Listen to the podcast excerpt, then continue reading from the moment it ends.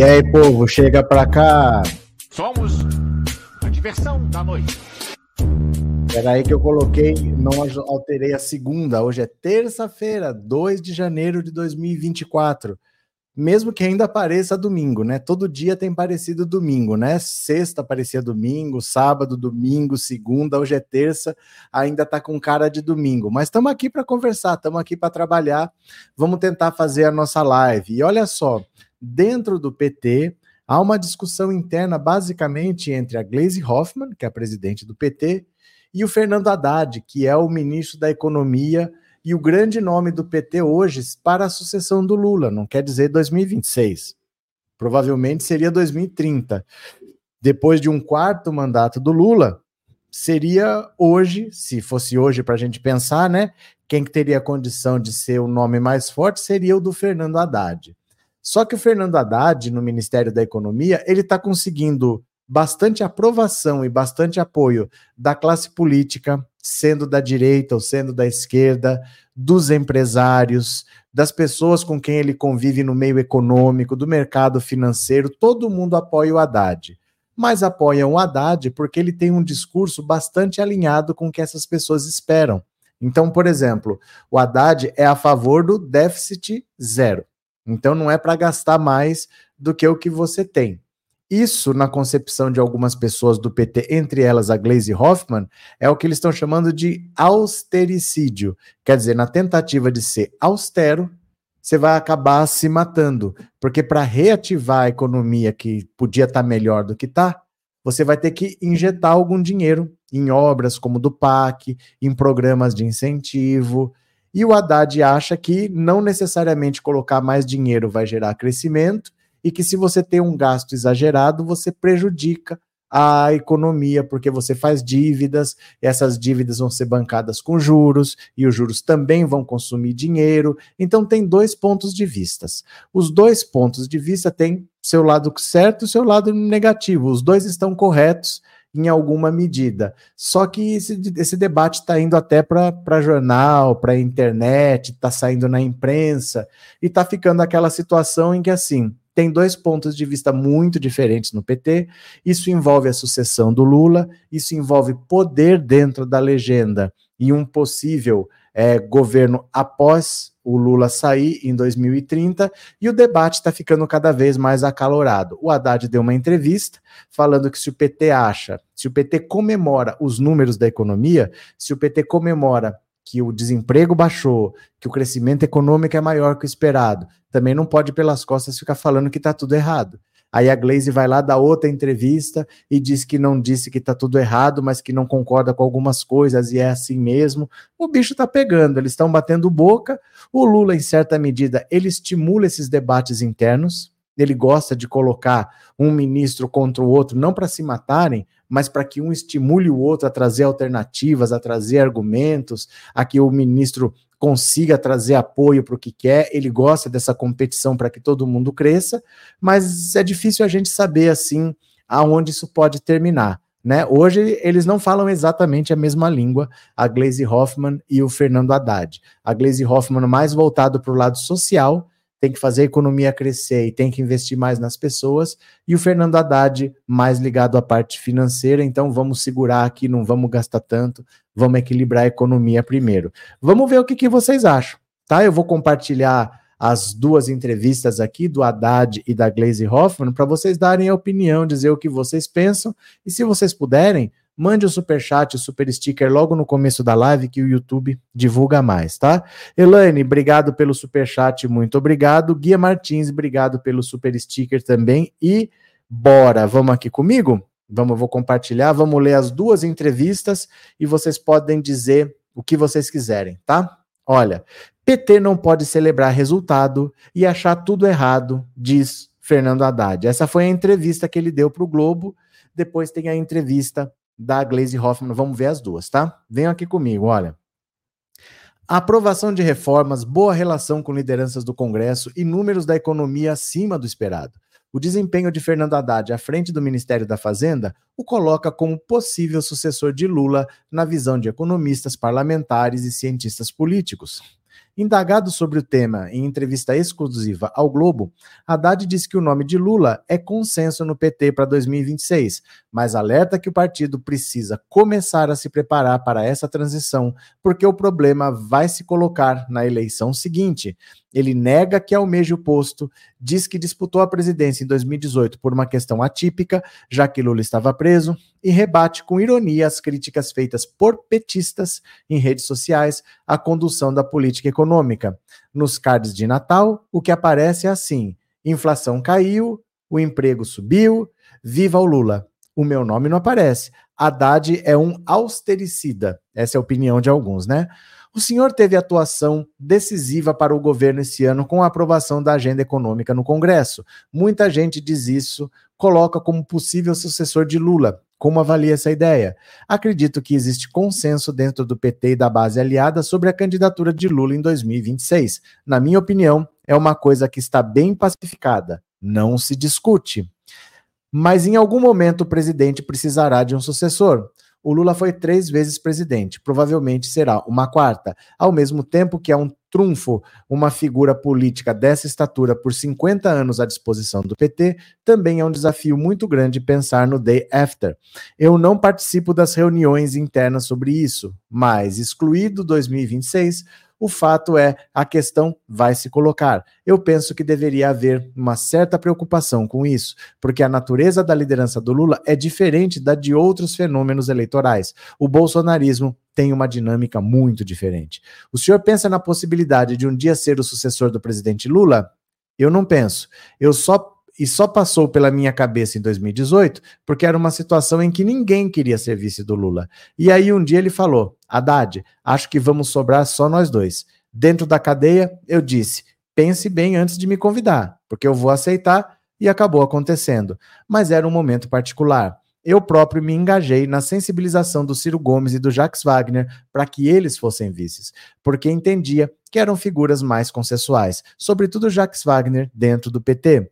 O PT aprovou recentemente um documento que fala em austericídio, suicídio econômico por políticas de corte de gastos, de uma corrente encampada pela presidente Gleisi Hoffmann. Que, quem faz mais oposição hoje é o senhor, o PT ou o ministro da Casa Civil, Rui Costa? Olha, é curioso ver os cards que estão sendo divulgados pelos meus críticos sobre a economia, agora por ocasião do Natal. O meu nome não aparece. O que aparece é assim: a inflação caiu, o emprego subiu. Viva o Lula! E o Haddad é o austericida. Então, ou está errado ou está tudo certo. Tem uma questão que precisa ser resolvida, que não sou eu quem vai que preciso resolver. Não dá para celebrar bolsa, juros, câmbio, emprego, risco país, PIB que passou o Canadá, essas coisas todas e simultaneamente ter a resolução que fala está tudo errado, tem que mudar tudo. Alguma coisa precisa ser pensada a respeito, mas não tenho problema com isso.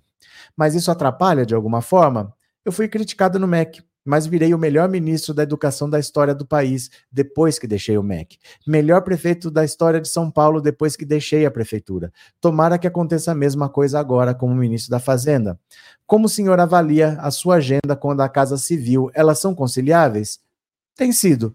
Há debates, às vezes mais acalorados, às vezes menos acalorados, mas há a noção de que o primeiro tem um árbitro, já leva a inflação, a, perdão, já leva a informação organizada e aguarda o presidente tomar a decisão tem uma pessoa que já comandou o país por oito anos e está completamente apto para arbitrar as divergências. Não considero ruim que haja divergências, é natural, mas toda discussão é para organizar a informação da melhor maneira possível para que o governo tome a decisão. A minha experiência é que quando a informação está bem organizada, o presidente dificilmente erra. Agora, quando está mal organizada, Pode acontecer, mas organizando bem, ele dá o caminho. E a articulação política do governo, o senhor acha que está bem organizada? No que diz respeito à Fazenda, minha parceria com o ministro Alexandre Padilha é antiga. Padilha trabalhou comigo na prefeitura, foi um colega de ministério e as coisas estão acontecendo. Não é fácil essa função. Falam que o pior emprego do mundo é o do ministro da Fazenda, mas tem concorrente que é o Padilha. O presidente da Câmara, Arthur Lira, recentemente ficou bravo e reclamou que tinha vazado uma informação do Planalto que a relação de, entre vocês não estava boa. Pois é, e nós falamos naquele e nós nos falamos naquele dia. Então, não tinha procedência nenhuma. O senhor acabou construindo uma relação muito boa com Lira. Como isso aconteceu? Ele ela começou bem porque a transição de governo não foi feita pelo executivo anterior, mas pelo legislativo. O executivo sumiu foi algo inédito. Tanto Lira quanto o presidente Rodrigo Pacheco foram fundamentais nesse processo.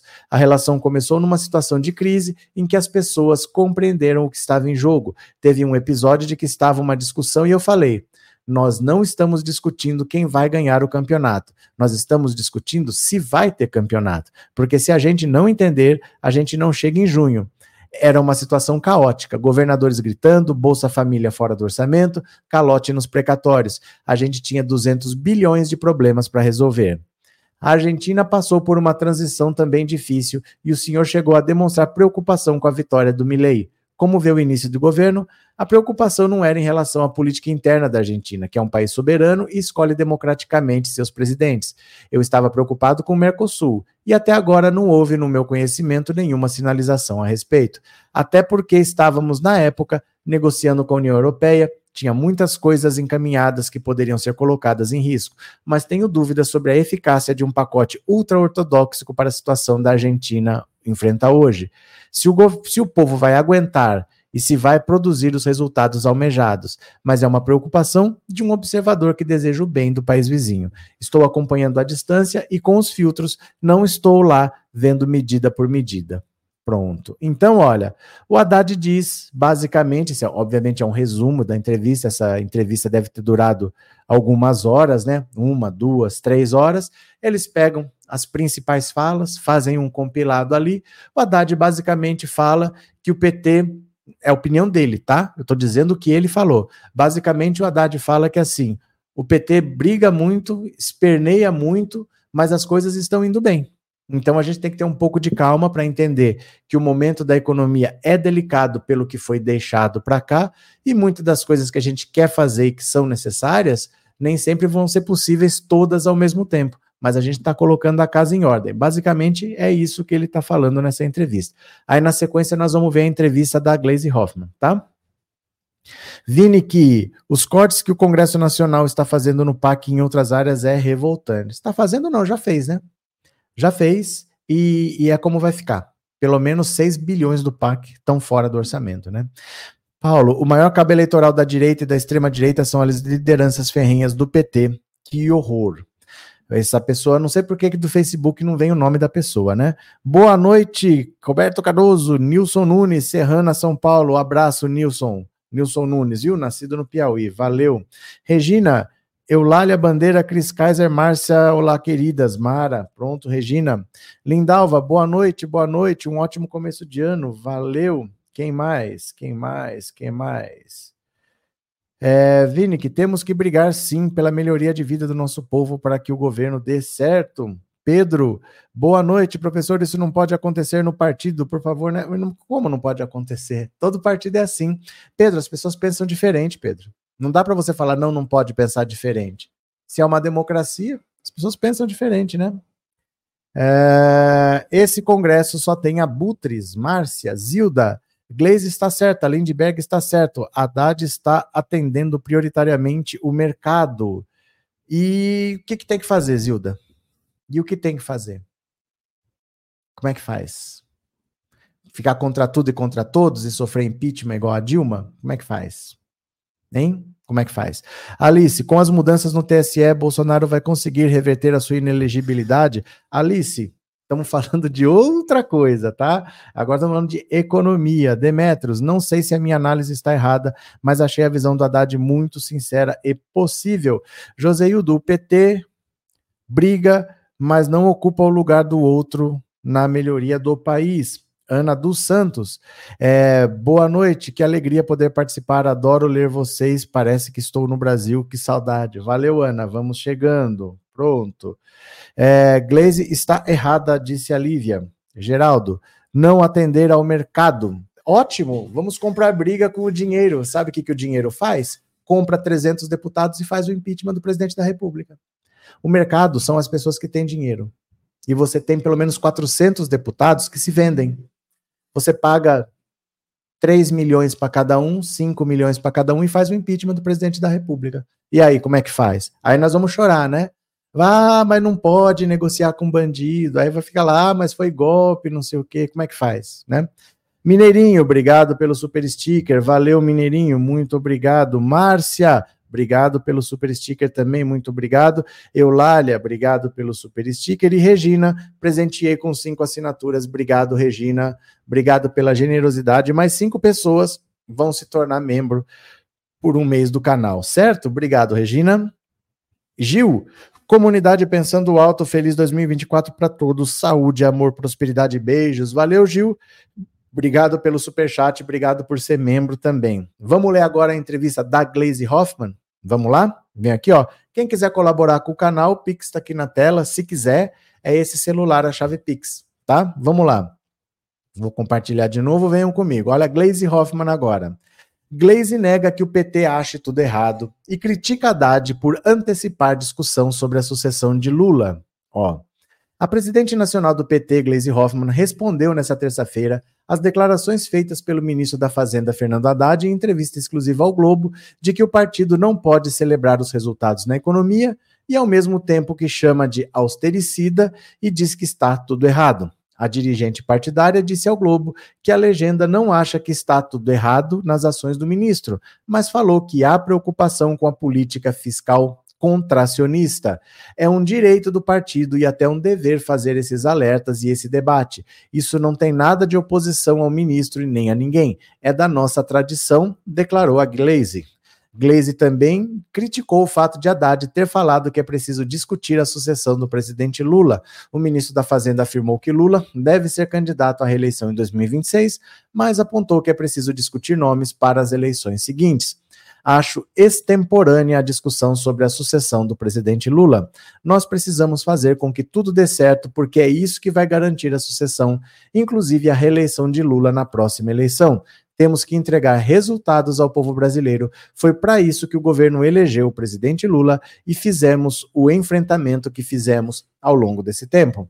Em entrevista ao Globo, Haddad comentou, sem citar nomes, sobre ter críticos dentro do PT. Olha, é curioso ver os cards que estão sendo divulgados pelos meus críticos sobre a economia, agora por ocasião do Natal. O meu nome não aparece. O que aparece é assim: a inflação caiu, o emprego subiu.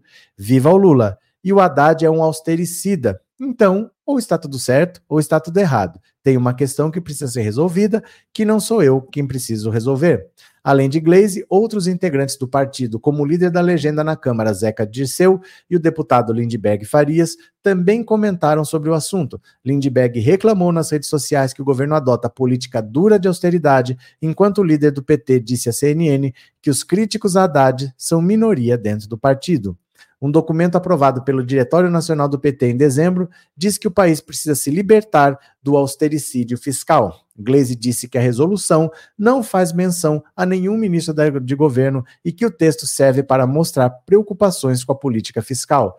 Não é verdade que a nossa resolução diz que está tudo errado e que tem que mudar tudo. Não tem uma linha que fale isso, muito pelo contrário. Acho que tanto de empenho em negociações com o Congresso sobre a agenda econômica, o ministro Haddad talvez não tenha tido a ocasião de ler integralmente a resolução do Diretório Nacional do PT de 8 de dezembro. É uma resolução que não trata individualmente de nenhum ministro. E a gente trata do governo do Lula como um todo sobre política econômica e social. Destacamos fortemente os indicadores positivos, inclusive da economia, uma economia que o mercado previa que, que ia crescer 0,9, cresceu 3 pontos percentuais. Por outro lado, a presidente do PT criticou duas medidas defendidas por Haddad: o arcabouço fiscal, que condiciona o crescimento de despesas a um bom resultado fiscal, e a meta de zerar o déficit em 2024. De acordo com ela, isso vai diminuir o papel do Estado no desenvolvimento da economia. A nossa resolução é positiva para o governo. O que nós criticamos foi a política monetária do Banco Central, dizendo que com uma política monetária contracionista que vai continuar, os juros estão caindo a conta-gotas na nossa visão. A gente não pode ter uma política fiscal contracionista. Nós colocamos preocupação com esse desafio que temos na política fiscal. O arcabouço somado ao déficit zero vai diminuir muito o papel do Estado no desenvolvimento da economia se continuar assim. Essa é a nossa preocupação. Foi isso que nós falamos. Jamais criticamos e dissemos que está tudo errado. A presidente do partido declarou que pretende conversar com Haddad sobre o assunto e negou que o partido faça oposição ao ministro. Não estou em Brasília e não falei com ele. Quando eu voltar, não tem problema nenhum. É conversando que a gente se entende, inclusive falando as coisas. Gleisi também declarou que o PT sempre apoiou as iniciativas do governo na economia. O PT sempre foi muito solidário ao governo votando integralmente com o governo em todas as votações, inclusive nas econômicas, reconhecemos a importância da tributação dos fundos offshore, dos fundos de super ricos, do voto de qualidade no CAF, a compensação de ICMS e outros. A petista atribuiu os bons resultados da economia a uma emenda à Constituição aprovada no final de 2022, após o presidente Lula ter sido eleito e que abriu espaço fiscal no orçamento do ano passado. Na resolução do PT, falamos da PEC da transição, a importância que ela teve no papel do Estado de retomar políticas importantes, como o aumento real do salário mínimo, a desoneração da tabela de imposto de renda, a reformulação do Bolsa Família, o programa Farmácia Popular. Falamos também do Desenrola, que foram programas que colocaram dinheiro na economia brasileira. O aumento do salário tem um impacto imenso quando se olha para os aposentados brasileiros. Isso, junto com o crescimento da agricultura, levou o PIB a 3%. Foi muito importante. Então, assim, claramente, tanto o Haddad quanto a Glaze tem, cada um tem a sua opinião e são opiniões diferentes. Eles não vão chegar a um acordo, eles vão conversar, vão, beleza, vão conversar, mas eles têm pontos de vista diferentes. O Haddad pensa assim: a gente vai ter que equilibrar isso aqui, vamos ter que organizar a casa. Quando a gente organizar a casa, aí nós podemos decidir o que, que nós queremos fazer. A Glaze já pensa assim: não dá para ficar organizando a casa, tem que cuidar das pessoas. Então tem que fazer o, o Minha Casa Minha Vida, tem que fazer o PAC, tem que fazer o Desenrola, e a gente vai fazendo e vai arrumando a casa quando der, mas tem que cuidar das pessoas. São dois pontos de vista diferentes. Os dois têm os seus lados positivos, os dois lados negativos. Nenhum dos dois está inteiramente certo ou inteiramente errado. São visões diferentes. O governo pode ir por um lado, o governo pode ir por um outro. Hoje, a política econômica está indo mais pelo lado do Haddad. Não quer dizer que o ponto de vista da Glaze está errado. Poderia ir mais para o lado dela também. São opções. E hoje, quem está prevalecendo é o ponto de vista do Haddad, que primeiro quer arrumar a casa, equilibrar as contas, deixar as coisas mais ou menos organizadas e aí ver o que vai fazer. São opiniões e assim, eles têm pontos de vista diferentes e eles não vão chegar num acordo, né? Cadê? Uh, Gil, Glaze é líder do PT, não tem todas as informações sobre a economia, não tem que se meter, ela tem que calar a boca e pensar antes de falar, tá dando pedra para a direita nos atacar. Vanessinha, uou, achei desnecessário e deselegante a Glaze expor uma discussão interna do partido, acho inclusive antiético. Ela colocou Haddad como vilão, ele foi um dos que mais trabalhou em 2023. Quem mais? Vinick, Gleisi está certa, temos que ampliar a ação do Estado no desenvolvimento econômico. Querem, querem déficit zero, então cortem dos ricos e não do PAC. Dalto, cadê os dois peixinhos da treta da esquerda? Adoro Haddad, adoro Haddad é de centro-direita. Não tem treta na esquerda, só tem treta na direita. No meu canal só tem treta na direita. É, Alex, foram vítimas do desentendimento. Mas isso daí acontece. Só que eles estão fazendo isso na imprensa. Né? Eles estão dando entrevistas, um falando do outro, assim. E está acontecendo, né? Então a gente. Cada um dá a opinião que quiser, a treta está acontecendo. Massaíto, essa treta do PT é tempestade em copo d'água criada pela mídia antipetista sem surpresa. então eles não falaram? Então eles não falaram, eles estão batendo boca o ano inteiro, viu? É, é uma coisa meio séria, assim, eles estão batendo boca o ano inteiro, tão, tão mesmo, apesar de não parecer. Neoliberal no Desenrola Brasil é um governo de centro-esquerda e amplo, tudo dentro do neoliberalismo. Demétrios, é possível que isso seja combinado para o Haddad, em nome do governo, fazer um gesto para agradar o mercado e a Glaze jogando para a torcida, no caso a esquerda? Possível qualquer coisa é, mas a gente não tem como afirmar, né? Possível qualquer coisa é, mas a gente não tem como afirmar isso. A gente só está vendo os dois batendo boca. Se alguém decidiu isso por trás, olha, você ataca o Haddad e você ataca a Glaze porque todo mundo vai ficar contente com o ataque? Possível é, mas a gente não tem elementos para dizer que isso aconteceu, né? José Hildo, não parece ser uma desavença entre o Haddad e a Glaze, é só no sentido de melhorar as coisas. Não, há uma desavença sim. há, há uma, eles têm ponto de vista diferente, sim. Eles estão se pegando lá, Mas assim, não quer dizer que isso um odeia o outro, mas que o ponto de vista deles é, é bastante diferente, é sim, viu? Lê, lê, lê, lê. José Leite. Ai, onde dói, José Leite. Então, né, lembrando que a deputada Gleisi Hoffmann está correta, Lula tem que cumprir o que cumprir o que foi falado em campanha, porque nós aposentados estamos pagando caríssimo, nós é refém preço alto. Não entendi, José Leite. Elias, as tretas na esquerda são para ver quem é o melhor para o que é melhor para o povo brasileiro. As tretas na direita são para ver quem vai roubar mais. E Kátia Cristina, a direita tá adorando. Mas isso é normal, gente. Quando tem treta lá, a esquerda gosta também. É óbvio. Isso é assim mesmo. Mas a gente não pode ignorar que esteja acontecendo. A gente tem que saber. A nossa arma é a informação. Né? Num mundo que está sendo dominado por mentiras, a nossa arma é a informação. A gente não pode querer que esconder as coisas. Olha, gente, não está acontecendo nada, não. Deixa para lá. Tá tem duas pessoas muito importantes do PT que têm visões diferentes e elas estão batendo boca aí. Essas duas pessoas estão discutindo na imprensa, cada uma o que defende. Há, há um desconforto entre os dois, isso tem, né? Uh, Lívia, a questão é que as críticas não podem ser públicas. Neoliberal, a questão é que o arcabouço fiscal pode ser um tiro no pé, levando até a um impeachment. Esse é o ponto da Glaze. Mas levar um impeachment não precisa de causa precisa de votos. Qual foi a causa no caso da, da Dilma? Nenhuma, não aconteceu nada. Não existe isso, vai fazer uma coisa que leve a um impeachment. Se a direita quiser fazer um impeachment, voto eles têm. Basta eles quererem. A esquerda não tem votos para impedir. Se a esquerda tivesse 171 deputados, não adiantava nada. Não tinha o que eles pudessem fazer para fazer um impeachment, mas tem 125. Então, se eles se juntarem, eles fazem o impeachment. Isso daí é uma questão de ter votos, não é uma questão de ter motivos. Contra Dilma não teve motivo nenhum, eles fizeram. E todo mundo falou que tinha, que aconteceu, que aconteceu, não aconteceu nada. Mas eles fizeram, porque eles tinham votos, né? É Demetrios, obrigado pelo superchat, Demetrios, valeu, muito obrigado. Professor Elias, acho essa discussão benéfica para o governo, isso pauta as notícias em volta de temas relevantes, coisas que a direita não tem. Pronto.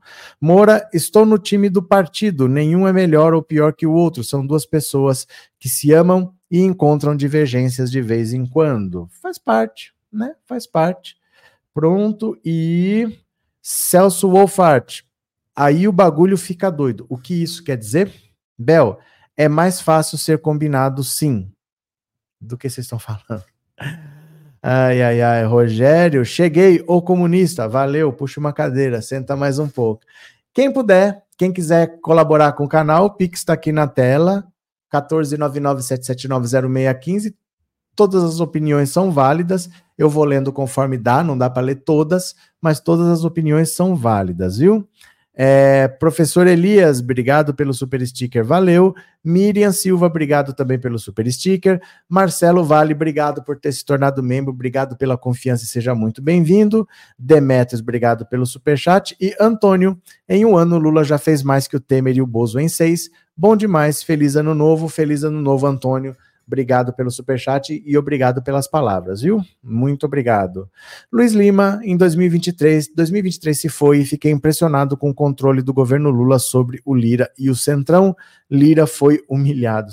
Mais ou menos, mais ou menos. Vamos ler mais uma? Vamos ler mais uma? Vocês vão comentando como vocês quiserem e a gente vai lendo outras notícias aqui. Bora, venham comigo. Olha só. Moraes nega novo pedido de liberdade de Silvinei após defesa alegar problemas de saúde do ex-diretor da Polícia Rodoviária Federal. Lembra desse cara aqui? Que impediu o nordestino de votar? Que usou a Polícia Rodoviária Federal para tentar eleger o Bolsonaro? Então, não tem essa de ir para casa. O ministro Xandão do STF negou um novo pedido de revogação da prisão preventiva feito pela defesa do Silvinei Vasques. De acordo com a Polícia Federal, ele é suspeito de interferência no processo eleitoral ao implementar blitz para dificultar o deslocamento de eleitores no segundo turno das eleições presidenciais. A decisão do magistrado sob sigilo é do último dia 17 de dezembro. No despacho, Moraes afirma que continuam presentes os requisitos para a prisão preventiva previstos no Código de Processo Penal. No pedido, os advogados de Vasques argumentaram que ele não oferece risco às investigações por já estar aposentado e ainda elencaram problemas de saúde pelos quais passaria o policial ao determinar a prisão do ex-diretor da PRF em agosto, o ministro alegara que duas pessoas que ocupavam cargos na chefia da corporação na época dos fatos, indicados por Vasques, aparentemente faltaram com a verdade ao prestar depoimento, o que indicaria a presença de temor reverencial. A efetividade das inúmeras e necessárias oitivas de agentes da Polícia Rodoviária Federal sobre eventual determinação de Silvinei Vasques, então diretor da PRF, para a realização de policiamento direcionado pode ser prejudicada pela manutenção da liberdade do investigado. É, procurado pelo Globo, o advogado Eduardo Pedro Nostrame Simão, que representa Silvinei Vasques, informou que ainda aguarda uma decisão da corte acerca da chamada tipicidade penal, que determina a adequação da conduta praticada pelo seu cliente ao tipo penal descrito na lei. Bom, basicamente esse cara está preso desde agosto, ele já está com o julgamento dele. Está tudo pronto para ir para o plenário. É, já foi até a fase de alegações finais, então o advogado não vai dizer mais nada, a acusação, o Ministério Público não vai dizer mais nada, o processo está pronto. Os advogados estão tentando que ele aguarde o julgamento em casa, que ele não fique preso. O Xandão acabou de negar mais uma vez um pedido de, de revogação da prisão preventiva, e agora é voltado o recesso e ele vai ser julgado quando o presidente, que é o Barroso, marcar o julgamento dele. O caso do Silvinei já está pronto, não tem mais investigação acontecendo, ele está só aguardando a marcação do julgamento e ele vai pegar uma pena bem pesada. Ele interferiu diretamente no resultado das eleições, ele impediu pessoas de votar, ele atrapalhou a dinâmica do dia da eleição, isso não pode passar batido. O que ele fez foi muito grave, nem a ditadura militar fez. A ditadura militar falava: não tem eleição para presidente. A eleição é indireta. Vocês votam para outras coisas, para presidente não. Mas se tinha eleição, ninguém era impedido de votar. Ninguém falava: não, vocês ali votam, vocês aqui não votam. E ele fez isso. Ele impediu pessoas de votar. Ele não pode fazer isso, não pode passar batido. Isso é muito grave e ele vai arcar. O Xandão não relaxou a prisão dele, ele vai ter que esperar o julgamento preso. O dele já está pronto, viu? É questão de voltar do recesso, deve ser lá pelo dia 25 de janeiro, e aí o Barroso vai pautar para quando ele achar que deve o julgamento do Silvinei, beleza? Henrique, obrigado pelo super sticker, meu parceiro. Muito obrigado de coração, viu? Valeu. É, Luiz Lima, aqui no Paraná, a PRF deu o maior mole para os caminhoneiros pararem tudo. Essas coisas só aconteceram porque teve conivência do poder público. Não tem como parar estradas do jeito que pararam, invadir Brasília do jeito que invadiram, sem colaboração da própria estrutura do governo. Sem colaboração não teria acontecido. Então teve que a Polícia Rodoviária Federal participar, teve que a Polícia do Distrito Federal participar, senão não teria acontecido. Né? É, muito, é muito claro isso, né? Que teve participação das pessoas lá. Sou assim mesmo. Glaze está errada e Lindbergh também. Esse tipo de assunto é interno. Eles estão prejudicando o governo. Adoro a Glaze, mas para de atacar o governo. Ok. Sônia, o Bob Jeff também ficou doente. Assim é mole. Tá preso. Tá preso. Quando ele fala que tá doente, ele é tratado na própria papuda, porque tem um hospital lá ele, quando é um caso mais grave, ele é autorizado a sair, faz o que tem que fazer e volta. Ele não tá ficando em casa porque tá doente, não. E o Roberto Jefferson realmente tá no bico do corvo, viu? Porque ele já tem idade mais avançada, ele já tem problema de saúde sério, ele tá bem no bico do corvo e tá preso. Então não tem essa de que eu quero ir para casa porque eu tô doente, porque, né? Se a pessoa tem que estar tá presa, tem que estar tá presa. Dalto, mas os bolsomínios são tão lazarentos, cheios de achaques, adoram ficar dodóis só para sair da cadeia. É, você pede, né? Você pede. O que, você vai perder? Você pede. João Batista, quem está fazendo mais para ajudar o Lula, o Haddad ou a Glaze? Não, não é isso, não, João Batista. Porque são funções diferentes, né? Cada um está fazendo o seu. A questão é o seguinte: eles não vão concordar. Porque eles têm pontos de vista diferentes. Por exemplo, é, vamos dizer, você pode ser de esquerda e você é comunista, você é a favor do comunismo clássico, marxista. União Soviética, vamos fazer do socialismo uma transição para o comunismo. Pode ser a sua opinião. Aí do outro, ele é de esquerda também, mas ele não acha isso. Ele não acha que tem que ter uma revolução socialista, ele não acha que tem que chegar ao comunismo. E ele é de esquerda também. E você pode achar que o seu ponto de vista é melhor para o Brasil e ele pode achar que o ponto de vista dele é melhor para o Brasil.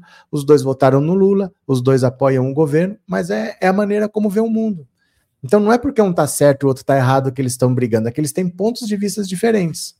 E eles provavelmente não vai ter uma hora que os dois vão concordar, porque a maneira deles de ver o mundo é diferente. Então, é meio que uma consequência, né, de você ter uma democracia. As pessoas pensam diferente mesmo. Não é porque elas são de esquerda que elas pensam igual. Tem maneiras diferentes de querer resolver o mesmo problema, né? Danilo, esse tipo de gente como Silvinei tem que apodrecer na cadeia. Sei que é triste, mas ele procurou. É que no caso dele é muito grave o que ele fez. É muito grave. Vocês já pensaram se cada bolsonarista tivesse impedido um petista de votar? Porque ele impediu várias pessoas, mas vamos dizer que fosse um. Se eles conseguem fazer isso no Brasil todo, você vai segurar um petista o dia inteiro, cárcere privado, faz o que você quiser, mas você não vai deixar um petista votar.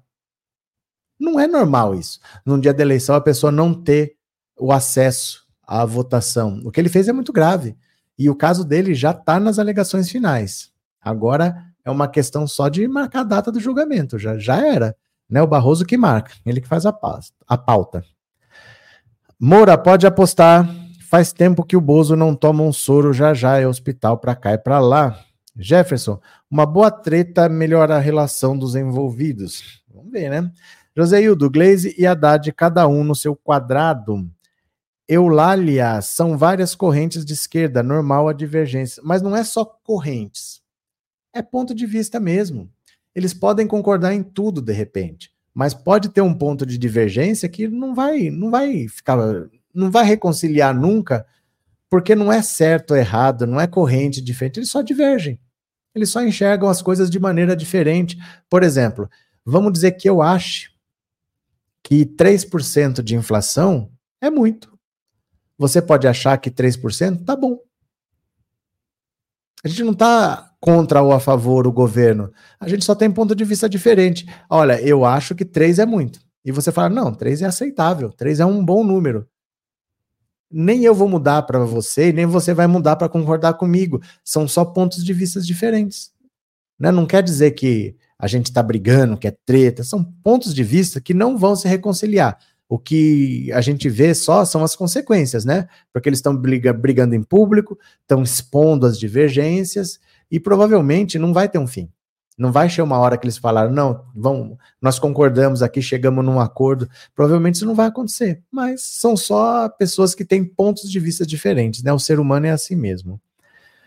É, quem mais está por aqui? Sônia, na época quando aconteceu a interferência desse Silvinei nas estradas, fiquei agoniada.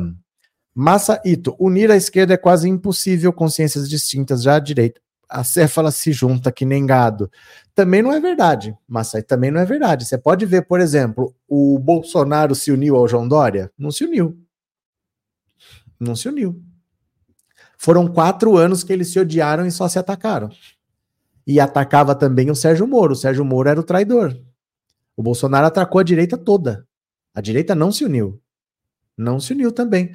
É normal ter divergências. Eu acho que é utópico as pessoas falarem, ah, a esquerda tem que se unir. Não vai se unir, gente. As pessoas pensam diferente mesmo. As pessoas pensam diferente. O grau de união que as pessoas querem, bom, ninguém discorda de nada, isso não existe, né? Porque o Haddad não está contra o Lula. A Glaze não está contra o Lula. Eles só não concordam em 100% de tudo. Tem uma divergência ou outra. Isso sempre vai ter. As pessoas acham que a união das esquerdas é todo mundo concordar e vamos apoiar 100%. Eu acho que isso é uma ilusão achar que é possível ter esse tipo de concordância. Né? Eu acho que isso não, não existe nem na esquerda nem na direita, não. As pessoas pensam diferente mesmo, vai fazer o quê? Né? É, Raimundo, não voto mais no Lula, no Haddad, pior em Bolsonaro. Cadê aumento reais para todos os aposentados? Só teve para o salário mínimo. E vai fazer como, Raimundo? O que, que você espera que aconteça assim? Vamos, vamos falar sério aqui. O que, que você acha que vai acontecer? Explica para mim. O que, que você acha que vai acontecer? Você acha que alguém vai entrar lá e vai dobrar o salário de todo mundo? E o dinheiro sai de onde? A questão é essa: o dinheiro sai de onde? Tem que falar de onde que sai. Aí depois que você falar, você tem que aprovar. Não se esqueça que tem 300 deputados ali que são ruralistas. Não esqueça que tem uns 100 que são evangélicos. Você acha que passa? Vou falar uma coisa para vocês que eu acho que vocês não perceberam ainda. O presidente não faz lei. Quem faz lei é deputado e senador. E eles fazem as leis, o presidente só sanciona. O presidente pode vetar, mas eles podem derrubar o veto também. Então, quem faz lei é deputado e senador. O presidente ele pode lançar uma medida provisória, que a medida provisória vai lá para a Câmara e para o Senado e eles modificam tudo. Aí vai para o presidente vetar e eles derrubam o veto também. Então, não é assim, ah, eu votei e ele não fez o que eu quis. Vocês acham que o presidente faz o que quer? Você acha que o presidente coloca dentro do governo o PP, o Republicanos, União Brasil, essa gente toda tá lá porque ele quer? Ah, eu não preciso deles, não, mas eu vou pôr aí. Ele não faz o que ele quer. E isso já era para a gente saber há muito tempo. A Dilma sofreu impeachment por quê? O presidente não faz o que ele quer. Eles se juntaram lá e falaram: ah, você tem que sair. Ela teve que sair. Se tivesse tanto poder assim, a Dilma não sofria impeachment. Mas o poder não está nas mãos do presidente como vocês acham. Raimundo, não é assim. Ele não consegue aprovar nada lá. Não consegue aprovar nada. A esquerda não tem tamanho para isso. A esquerda tem 125 cadeiras, só não dá nem 20%. Então faz o que é possível. Não faz o que todo mundo gostaria. Fosse bom chegar lá assim, Aê, dobrou o salário de todo mundo. Mas como é que faz? Como é que aprova? Como é que aprova depois? Os caras cortaram dinheiro do PAC para colocar no fundo eleitoral, para colocar onde eles bem entendem, eles vão cortando lá. Como é que faz? Né? Como é que faz? Se fosse assim, tava bom, né? Eu vou lá e faço o que eu quero. É, Daniel, quem tem poder de verdade no presidencialismo e no parlamentarismo é o legislativo. É porque não era desse jeito. Mas o Bolsonaro, ele abriu mão de governar. O Bolsonaro deixou dinheiro com o Congresso e falou: olha, vocês só não façam o meu impeachment. De resto, pega esse dinheiro e fazem o que vocês bem entendem. O Bolsonaro não governou quatro anos. Ele passou o poder para o legislativo. E o legislativo gostou. O legislativo agora chantageia o Lula. Eles falam: a gente quer mais dinheiro, mais dinheiro, mais dinheiro. E a hora que o orçamento é uma lei. Quem faz lei? Câmara e Senado. Quando o Lula manda uma proposta de orçamento, eles mudam tudo para pegar mais dinheiro para eles. E você vai falar o quê? E vai falar o quê? Vai comprar briga? Você não tem tamanho para comprar essa briga. O governo é minoria, gente. É preciso saber que o governo é minoria. Ele não tem maioria, ele não tem base parlamentar suficiente para fazer o que, que, ele quer, né? Infelizmente, a realidade é essa. É, Sérgio, temos que entender que o Lula sozinho não consegue aprovar tudo o que ele quer, depende de acordos com o Congresso Nacional. Não consegue aprovar tudo, ele consegue aprovar pouca coisa. E com essa pouca coisa, ele ainda consegue fazer um bom governo ele consegue ainda ter números na economia, ele consegue gerar empregos, ele consegue fazer o PIB crescer com o pouco que ele consegue aprovar. Mas muita coisa que ele quer aprovar, ele não consegue. Não consegue, né? Não consegue. Vocês viram essa lei que saiu do não é não? O que, que é? É um protocolo, casas noturnas, vocês vão ter que ter para identificar vítimas de assédio. Então, se uma mulher for assediada, ela pode chegar para um profissional eles vão ter que ter gente treinada para isso, para identificar quem é o assediador. Se for o caso, chama a polícia, tem que ter. Tem que ter isso daí. Foi aprovado, é a lei. Não é não, é uma lei da Maria do Rosário. As igrejas foram excluídas.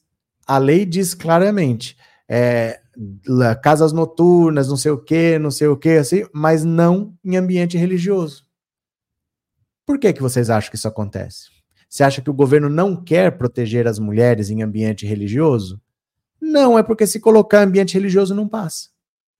Tem mais de 100 deputados lá da bancada evangélica. A bancada evangélica tem 110 deputados, a esquerda tem 125. Basta só os evangélicos que daqui a pouco já estão passando à esquerda. A esquerda é pequena, você não consegue aprovar. Então, mesmo sabendo que não tem motivo nenhum para o ambiente religioso estar de fora desse protocolo do não é não, Se você não deixar de fora, você não aprova nem isso. Então você tem que fazer o que você consegue aprovar. O dia que a gente conseguir eleger pelo menos 60% da Câmara, aí o Lula faz o que ele bem entender. Mas enquanto não for, você tem que fazer concessão. E você aprova o que você consegue aprovar. É o famoso feito é melhor do que perfeito. As pessoas criticam porque as coisas não são perfeitas, mas a gente não consegue fazer o que é perfeito, porque nós não temos tamanho para isso. Então o feito é melhor do que o perfeito. Vai fazer o quê, né? Luiz Lima, bolsonarista, diz que Bolsonaro indicar um cachorro, eles votam desse jeito. Como assim? Pai e filha, isso para o povo aprender, não vota no Lula, por exemplo, e nós, deputados da direita, porque são bonitinhos. E nos deputados da direita, porque são bonitinhos. Não entendi, pai filha, qual que é o seu ponto? É, Dida, Lula é gigante, tem bom jogo de cintura, mas o Congresso que elegemos é a maioria de direita, por isso as concessões. É inevitável. É inevitável. Se você não tem tamanho para fazer as coisas sozinho, você tem que conciliar. E para conciliar vai ter exigência. Vai fazer o quê, né? É, André, vai ter balada bolsonarista nas igrejas. Mara, e parece que 40% das mulheres que sofrem violência são de igreja. Não, elas são de igreja. Mas não é, não é que mulheres de igreja não são protegidas. É o ambiente religioso. Então vamos dizer, se o pastor assediar uma obreira, vamos dizer assim, no ambiente religioso não é obrigatório ter o protocolo. Não é que elas estão desprotegidas. Ali, ela aciona a lei, mas a igreja não é obrigada a ter gente treinada para obedecer o protocolo, entendeu? Não é que a pessoa da igreja está desprotegida, ela vai, ela procura a lei, ela faz o que ela quiser, mas a igreja não é obrigada a, a seguir esse protocolo aí. E se obrigar, a lei não passa. A verdade é essa: elegemos essas pessoas aí, essa bancada evangélica, reacionária, que não pensa nos fiéis, não pensa nas mulheres, pensa só em não pagar imposto, pensa só em não pagar as dívidas. Vamos fazer o quê? Né? Meire, e tem um monte de deputados e senadores que ainda não mostraram serviço, só atrapalham. Também, né? Altelina, boa noite. Evangélicos são falsos moralistas. Para eles, mulher é inferior ao homem todo mundo é inferior ao homem. Se você pegar o homem branco, não sei o quê, todo mundo é inferior. Na cabeça deles é assim, né? Todo mundo. Continuemos, continuemos, continuemos. Julgamento de Sérgio Moro pode ser impactado por dança das cadeiras no tribunal. Olha só responsável por julgar duas ações que podem levar à cassação do mandato de Sérgio Moro, o TRE do Paraná vai passar por uma série de trocas que provocarão uma dança das cadeiras ao longo das próximas semanas. As mudanças na composição do TRE podem impactar a sobrevivência política de Sérgio Marreco Moro. Na semana passada, no Ministério Público pediu a cassação de Moro e a sua inelegibilidade por oito anos por prática de abuso de poder econômico nas eleições de 2022, o que animou tanto PT quanto PL, autores da ação. Mas se a cassação de Moro é dada como praticamente certa no meio político, sobram incertezas sobre quem serão os juízes que irão julgá-lo de fato no TRE do Paraná. No dia 23 de janeiro, um dia após a retomada das sessões presenciais do tribunal neste ano, termina o mandato do juiz Tiago Paiva dos Santos, representante da classe dos advogados. De acordo com relatos obtidos pela equipe da coluna, Paiva quer evitar desgastes na reta final de sua passagem pelo tribunal e já sinalizou nos bastidores que não pretende participar do julgamento das ações de Moro. Tiago Paiva ocupa desde dezembro uma das vagas no TRE reservadas a juízes oriundos da advocacia. Ele foi reconduzido ao cargo por Bolsonaro em 2021. No dia 27 de janeiro, é a vez de chegar ao fim o mandato de dois juízes do Banco de Reservas do TRE, José Rodrigo Sade e Roberto Auríquio Júnior, ambos também do, da classe dos advogados que poderiam substituir Paiva. Ou seja, após o dia 27, nem Paiva, nem os juízes que poderiam substituí-lo estarão mais no tribunal. Para análise de casos como a eventual cassação do senador do Paraná, a legislação eleitoral exige que um tribunal reúna sete julgadores, ou seja, tenha o quórum máximo. As decisões dos tribunais regionais sobre quaisquer ações que importem cassação de registro anulação geral de eleições ou perda de diplomas somente poderão ser tomadas com a presença de todos os seus membros, diz o Código Eleitoral. O entendimento do TSE é de que, nesses casos, todos os juízes devem votar, inclusive o presidente do TRE. Caberá a Lula, condenado por Moro na Lava Jato, nomear quem vai para a vaga de Tiago Paiva. Mas para isso é preciso que o TSE aprove a lista tríplice, já enviada pelo TRE do Paraná, que contém os nomes de Sade e Júnior. Em tese, qualquer um dos dois pode ser efetivado como titular no lugar de Tiago Paiva, mas Lula não pode fazer a nomeação antes de receber a lista, lista tríplice do TSE, a quem cabe analisá-la e aprová-la. Não há previsão de quando a lista para a vaga de Paiva será examinada pelo plenário do TSE, que só volta a se reunir em fevereiro. Dentro do PT, Sade é considerado o favorito a ser nomeado e mais inclinado a votar pela cassação de Moro, já que Auríquio Júnior impôs multas às legendas nas eleições de 2022. Então, olha só, tem um cara que está de saída certo? Ele é membro titular dos sete que vão votar. Para a vaga dele, teriam dois que estão no banco de reservas. Só que esses dois estão com o mandato terminando também. E nesse caso, vai faltar quem preencha a vaga desse cara que vai sair. Aí, não tem jeito. O Lula vai ter que indicar uma pessoa para ocupar a vaga desse cara que vai sair. Já teriam os dois reservas. Só que esses dois reservas também estão de saída porque o mandato acaba. Então o Lula vai indicar uma pessoa que vai votar a favor ou contra a cassação do Sérgio Moro. Quem diria que sobrou para o Lula decidir quem vai caçar o Sérgio Moro? O mundo não dá voltas, o mundo capota. E olha como tá o Sérgio Moro. Olha só como tá o Sérgio Moro. Ó, ó, ó.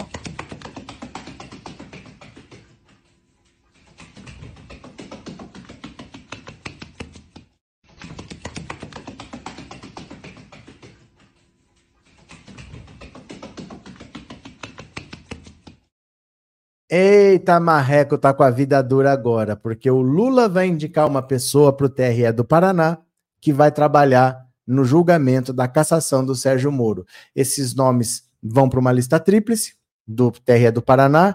Essa lista tríplice tem que passar pela aprovação do TSE. A lista sendo aprovada vai para o Lula e o Lula escolhe alguém. Então agora o Lula vai escolher um dos juízes que vai votar pela cassação ou não do Sérgio Moro. O que é a vida, hein? O que é a vida. O Lula está escolhendo quem vai votar pela cassação ou não do Sérgio Moro. Que pena, né? É, Sérgio, o marreco correndo de um lado para o outro. É a vida, meu caro. O duro é isso aqui, ó. O duro é isso aqui. Olha o que aconteceu com o marreco, ó.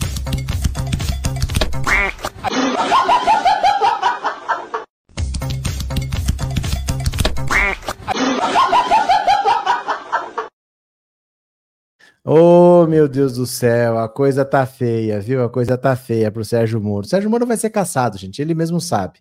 Ele tá fazendo o que ele pode, mas ele vai ser caçado, ele mesmo sabe. A classe política toda sabe, a classe política nunca aceitou o Sérgio Moro. Ele caçou a classe política, agora a classe política está caçando o Sérgio Moro. Ele e o Dallagnol iam ser caçados. O Dallagnol já foi e agora é o Sérgio Moro, ele mesmo sabe, viu? É, Sandra, obrigado pelo super sticker, Sandra, valeu. É, obrigado, Henrique. Obrigado pelo super sticker. É, Antônio, esse aqui eu li, né? Esse aqui eu li já. Valeu, obrigado, Antônio. Quem mais? Uh, Henrique, olha o passo do Marrequinho. Quero ver quando é, quando der para cair para cadeia, digo na panela na cadeia. Uh, chegou a vez do ex-juizeco, Ivana. Então, agora o negócio é esse. Ele mesmo sabe que ele vai ser caçado. Ninguém tem dúvidas, porque o que ele cometeu está completamente errado mesmo. A prestação de contas é muito rigorosa. Você tem um X para gastar. Só que ele gastou quando ele era candidato à presidência pelo Podemos. Aí ele saiu do Podemos, foi para o União Brasil, foi candidato ao Senado e gastou mais dinheiro lá. Ele não podia gastar tanto dinheiro numa campanha eleitoral assim. É, é nítido que ele não seguiu o que manda a lei e que ele vai ser caçado. Ele mesmo sabe, né? Daniel, o Marreco outrora se via como um super-homem ambicioso e mau caráter, a que se faz, a que se paga. Lucivanda precisava era prender o Sérgio Moro, mas isso é um processo eleitoral. Um processo eleitoral não vai prender, né? Não vai prender um processo eleitoral. Pronto. É, Wallace, eu estou em vários lugares. Vixe. Maria Margarete, boa noite, boa noite, boa noite. Bora para mais uma, gente? Bora para mais uma? Ó, o Lula a, sancionou a LDO. LDO é a Lei de Diretrizes Orçamentárias, não é o orçamento ainda. O orçamento é outra lei que chama LOA, Lei Orçamentária Anual. A LDO é um rascunho, é um esboço. Você primeiro fala no geral o que vai ser o orçamento na LDO, a partir da LDO você faz a LOA, e aí a LOA, que é a Lei Orçamentária Anual, aí o orçamento está aprovado. O Lula fez alguns vetos, aprovou com vetos, vamos dar uma olhada aqui. Olha, veto de Lula a cronograma para pagamento de emendas parlamentares está correto, diz a Miriam Leitão. Olha só, o veto do presidente Lula ao calendário que previa a liberação de emendas parlamentares dentro da LDO está correto. O estabelecimento de prazos para pagamento das emendas interfere na prerrogativa do executivo da execução orçamentária. As emendas já são impositivas, ou seja, o governo é obrigado a liberar recursos, mas estabelecer um calendário excede as atribuições do legislativo e tira o direito do executivo da execução orçamentária. Neste ano, a LDO traz 48 bilhões em emendas, sendo 37 bilhões impositivas. O cronograma estabelecido extrapolaria a finalidade desse projeto de lei ao prever as medidas necessárias à análise e à verificação de impedimentos com vistas a via viabilizar a execução dos montantes previstos na Constituição, incidindo sobre o cronograma de execução orçamentária e financeira das despesas, que, segundo a Lei de Responsabilidade Fiscal, compete ao Poder Executivo. Já explico o que, que é isso, viu? O calendário, aprovado pelo Congresso em dezembro, previa que o empenho das emendas impositivas individuais e de bancadas estaduais deveriam ser feitos até o dia 30 de junho deste ano. Além disso, as transferências para os fundos estaduais e municipais também teriam de ser feitas no primeiro semestre, o que mostra claramente é o interesse eleitoral da medida, que não necessariamente está em linha com o planejamento do governo sobre como fazer as finanças públicas. O que acontece? Os deputados, eles têm direito a emendas parlamentares. Essas emendas são uma partezinha do orçamento que ele pode dizer para onde vai. Antigamente, essas emendas elas não eram impositivas. Quando diz que é impositiva, quer dizer que é obrigatória. Então, por exemplo, se eu tenho que dar 5 milhões de reais para cada deputado, eu sou obrigado a liberar esse dinheiro. É isso que quer dizer que é impositiva. Então, ah, o Lula liberou emendas, ele é obrigado a liberar, porque são emendas impositivas. O problema é o seguinte: eles gostaram dessa história e, como eles fazem o orçamento, é uma lei, é feito lá na Câmara e no Senado, cada ano eles cortam mais recursos corta recurso do PAC, corta do Minha Casa Minha Vida, corta da saúde, corta da educação e colocam nas emendas. E colocam como impositiva. Então o Lula é obrigado a cada vez dar mais dinheiro para eles. Só que agora eles foram até um ponto além. Eles falaram assim: não só eu quero dinheiro, e o governo é obrigado a me dar dinheiro, como eu quero um calendário. Porque hoje o Lula é obrigado a liberar, mas ele tem até o dia 31 de dezembro para liberar. E como esse ano de 2024 é um ano eleitoral, eles querem que esse dinheiro seja liberado o quanto antes melhor. Fevereiro, março, porque aí eu vou fazer uma obra eu vou recapear uma rua, eu vou fazer uma escola, eu vou fazer um posto de saúde, aí eu vou fazendo essa obra com esse dinheiro. Quando for lá para setembro, agosto, a obra está pronta, véspera de eleição, eu vou lá, tiro foto, é isso que eles querem. Então eles colocaram na lei que o Lula era obrigado a liberar tudo no máximo no primeiro semestre, no fim do primeiro semestre. E aí fica aquela situação assim: vocês querem a cadeira também? Vocês querem a faixa presidencial também? Vocês querem a caneta do Lula também? Porque o executivo é quem executa, é quem faz. Não pode o legislativo dizer o que, que ele tem que fazer e quando ele tem que fazer. O executivo está lá para decidir isso. Então tá bom, vocês pegaram um tanto. Eu sou obrigado a liberar, mas eu libero quando eu quero. E aí vai ter uma votação importante. Vota comigo, que eu já libero o dinheiro para vocês. Se vocês não votarem, eu vou liberar lá para frente. Aí passou a eleição, não serve. Então o governo brinca, joga com isso de poder liberar antes ou depois, e ele libera antes das votações. Não é dinheiro que o governo está dando, é dinheiro que o governo é obrigado a dar, porque as emendas são impositivas, ele não pode não liberar. Se ele não liberar, é crime de responsabilidade, fere a lei de responsabilidade fiscal e é impeachment. Então ele é obrigado a liberar, ele só libera quando ele quer. É a única coisa que ele pode fazer. E até isso quiseram tirar do Lula. Aí as pessoas que falam: ah, mas cadê que aumentou o salário? Gente, o governo não está conseguindo nem liberar a emenda, que ele é obrigado a liberar. Estão querendo obrigar ele a liberar na data que eles querem, né? Pam. Congresso impondo regras e tirando poderes do executivo, disse Ivana. Sou assim mesmo. Você disse que a direita não se uniu também. Eu concordo e olha no que deu. Mas não adianta a gente falar isso. Não é porque a direita não se uniu e deu no que deu, então vamos nos unir. Não é uma questão de querer ou não querer, é que é impossível. É impossível. O que as pessoas querem não vai acontecer nunca. Porque as pessoas querem assim, a esquerda estará unida quando todo mundo pensar de uma maneira só. Gente, as pessoas têm cabeças diferentes. Não é possível. É por isso que existem vários partidos.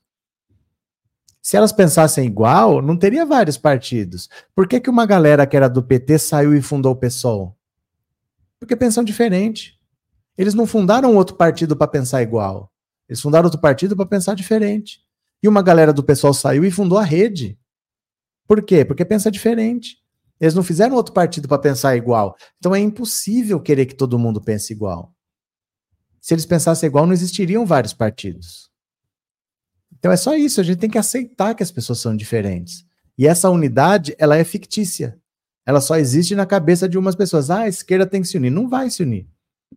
Se fosse para se unir, não tinha vários partidos. As pessoas tiveram divergências no passado. As pessoas já tiveram conflitos no passado. E elas pensam diferente. É isso. Entendeu? Por mais que queira ou não queira, que eu corde ou não corde, mas é impossível. Essa unidade não vai acontecer nem na direita nem na esquerda.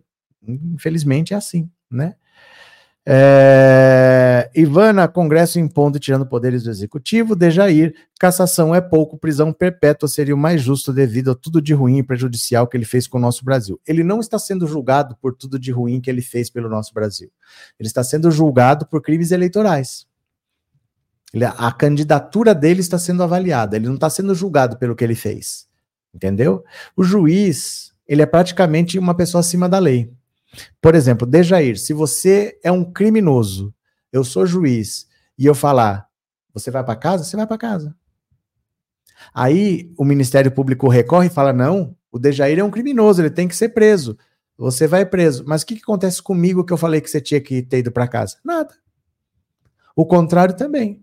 Se você é inocente e eu falar vai para cadeia, você vai para cadeia. Aí o seu advogado recorre e lá eles falam: olha, o DGE tem razão, ele é inocente, tem que soltar. Solta. O que acontece comigo que te mandei para cadeia sendo inocente? Nada. É assim a justiça. O juiz ele não arca com as consequências da decisão que ele toma, a não ser que você ache outras coisas, que você ache venda de sentença, que você ache crimes, mas simplesmente por uma decisão que prejudicou o país, ele não arca com essa consequência não. O que está sendo julgado não é o que Sérgio Moro fez contra o Brasil. Está sendo julgado é a candidatura dele. Você entendeu? É, Sérgio, é verdade. Todas essas forças políticas, além de pensarem diferente, jogam pelos seus próprios interesses e já tiveram desavenças no passado. Já estiveram juntos, já estiveram separados, já se uniram, já se separaram. São, são pessoas. Cada um tem uma cabeça. Eu acho que é ilusório ficar achando, ah, mas a esquerda tem que se unir. Gente, não vai nem a esquerda, nem a direita, por isso que tem vários partidos. E mesmo dentro do partido tem divergência. Aí tem uma ala que se sobressai, vence, a outra é obrigada a aceitar, mas não vai todo mundo ter o mesmo discurso sempre. Isso daí é para a gente entender, né? Tchau, tchau, tchau, tchau, tchau, tchau, tchau, tchau, tchau. É, Mimi, feliz 2024. Valeu, feliz 2024 para todos nós. Sou assim mesmo, não é problema de pensar diferente, o problema é ficar atacando o outro. Esses conflitos geram insegurança governamental. Se querem discutir essas pautas, marquem reuniões fechadas. Mas não tem que explicar isso para mim, não. Eu entendo o que você está falando, não tem que explicar para mim. Eu entendo. Mas isso acontece. O que a gente vai fazer? Eu entendo o que você está falando, de verdade.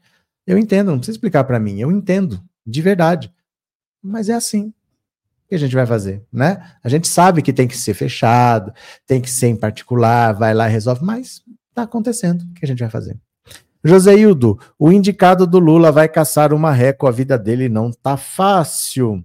Celiomar, acontece que política é igual religião, sempre aparece nome de partido e igrejas. Sandra, indiretamente o Moro está pagando pelo que fez contra o Lula e o país. É porque o que a gente gostaria de ver, olha, você fez isso de propósito para prender o Lula. Isso daí. Nenhum juiz arca por isso, não, viu? Se ele toma decisões que não deveria tomar, o juiz, o máximo que acontece é ser aposentado e ainda ficar recebendo em casa. Então, infelizmente, né? Bora para mais uma, meu povo? Bora para mais uma? Ciro Gomes, Ciro Gomes, olha só, briga com Ciro Gomes. Cid se filia ao PSB em fevereiro, mas deputados federais de sua ala ficarão no PDT. Olha a treta na família aqui, olha a treta na família. Após travar um embate com seu irmão, o ex-ministro Ciro Gomes, o senador Cid Gomes se filiará ao PSB no início de fevereiro, em cerimônia que ocorrerá em Fortaleza, na capital do Ceará. De acordo com aliados ouvidos pelo Globo, a solenidade ocorrerá após as férias do Congresso Nacional, com retorno no, primeiro, no dia 1 até o início do feriado do Carnaval. A data exata será marcada em 20 de janeiro. Nesse primeiro momento, o senador será acompanhado por 43 prefeitos que compõem a sua ala. O resto dos cidistas ainda ficará no PDT por, um, por mais um tempo. Os 10 deputados estaduais entraram com uma ação conjunta na Justiça e esperam a validação de suas cartas de anuência. Os quatro federais, no entanto, ainda não manifestaram intenção de deixar o partido de Ciro. Os quatro federais vão continuar no partido. Vamos ver como o partido vai tratar a gente esse ano. Se vão colocar a gente nas comissões importantes ou nos deixar no ostracismo. Se vão dar as lideranças para os deputados, tem que ver como vão tratar os deputados do Ceará. Eu, por exemplo, estive toda a vida na CCJ, agora vão me tirar da comissão? Disse Eduardo Bismarck. A ida de Cid ao PSB atrapalha ao menos dois planos do PDT referentes às eleições do ano que vem. Isso porque o partidos estudavam uma federação que não irá mais ocorrer com a chegada do senador. Nesse cenário de aliança entre PDT e PSB, o atual prefeito de Fortaleza, o cirista José Sarto, seria o candidato da chapa, o que também fica inviabilizado. Desde a reunião no Rio, em que Ciro e Cid quase chegaram às vias de fato, ficou claro que a ala do senador deixaria o PDT por divergências internas, enquanto Ciro defendia que o partido fosse oposição ao PT e ao governo de Eumano de Freitas, o senador preferia a base. Olha, isso aqui, gente, não tem mais conciliação. É uma família que rachou, é um partido que rachou, não tem mais o que fazer. O Cid Gomes saiu do PDT, ele vai se filiar ao PSB, mas um monte de prefeito vai atrás dele. Agora, os deputados os estaduais estão tentando se desfiliar do PDT sem perder o mandato. E aí acompanham ele. Os federais, são quatro, ainda não fizeram menção de se desfiliar do PDT. Então é uma divisão praticamente irreconciliável. Teve uma reunião do PDT no Rio de Janeiro que os dois quase saíram no tapa, os dois irmãos, e o PDT, no fundo, vai sobrar o Ciro Gomes lá e mais ninguém. Quem pode está saindo. O PDT, pela história que tem, pela ligação com o Leonel Brizola, deveria fundir com qualquer outro partido aí, mudar de nome, extinguir essa legenda do PDT, porque não é mais o PDT do Brizola, não tem nada de trabalhismo, tá deixando até de ser uma legenda de esquerda. Vai sobrar o Ciro Gomes lá dando pitaco e até a família Ferreira Gomes está rachada depois desse atrito entre os dois aí. Vamos ver no que, que vai dar, mas sinceramente, o PDT não é mais o PDT que a gente conhecia, a família do Ciro Gomes está rachada, vamos ver no que, que vai dar, né? Moura, obrigado pelo super chat, valeu, muito obrigado. E Vilma, obrigado pelo super sticker, muito obrigado também, obrigado pela colaboração, viu? É, Wanda, o PT se diferencia por não impedir que posições diferentes se contraponham. Não há reunião secreta, a Glaze está certa, tem que colocar quem quer o déficit zero é a direita tentando encurralar o Lula. Mais ou menos, né? Não é assim, porque pensa bem. Pensa bem uma coisa, olha o que, que o Haddad fez. Olha só. Tem uma galera, principalmente do Centrão, que fala que quer déficit zero para encurralar realmente o governo Lula. É verdade isso que você falou. Mas aí o que, que o Haddad fez? Fez uma medida provisória, o governo Lula mandou, falando o seguinte: então vamos taxar os super ricos. Porque vocês não querem déficit zero? Beleza, a gente faz o déficit zero, mas eu quero reonerar aqueles setores da economia que vocês desoneraram. Lembra que o Bolsonaro tirou uns impostos de uns setores que empregavam 9 milhões de pessoas? o Lula era contra manter aquela desoneração, porque ele disse que aquilo não tinha contrapartida nenhuma. Então tá, eu vou tirar imposto de você, mas você tem que pelo menos se comprometer a não demitir, tem que ter alguma contrapartida. Não tem contrapartida. Aí o Congresso, por conta própria, renovou aquela desoneração. O Haddad, com o Lula, mandaram uma medida provisória e falaram: olha, então é o seguinte, nós vamos reonerar esses setores que estavam desonerados. Eles vão voltar a pagar imposto, porque vocês não querem o déficit zero? Nós vamos fazer o déficit zero, mas não cortando. Nós vamos aumentar a arrecadação para ter déficit zero. Então, essa desoneração que vocês concederam, nós vamos voltar, nós vamos reonerar, nós vamos cobrar. Esse setor vai voltar a pagar imposto. Se vocês querem déficit zero, a gente faz. Mas não cortando, nós vamos fazer déficit zero arrecadando. É isso que está acontecendo nesse momento. O Haddad não está querendo déficit zero para encurralar o governo Lula, nem para cortar.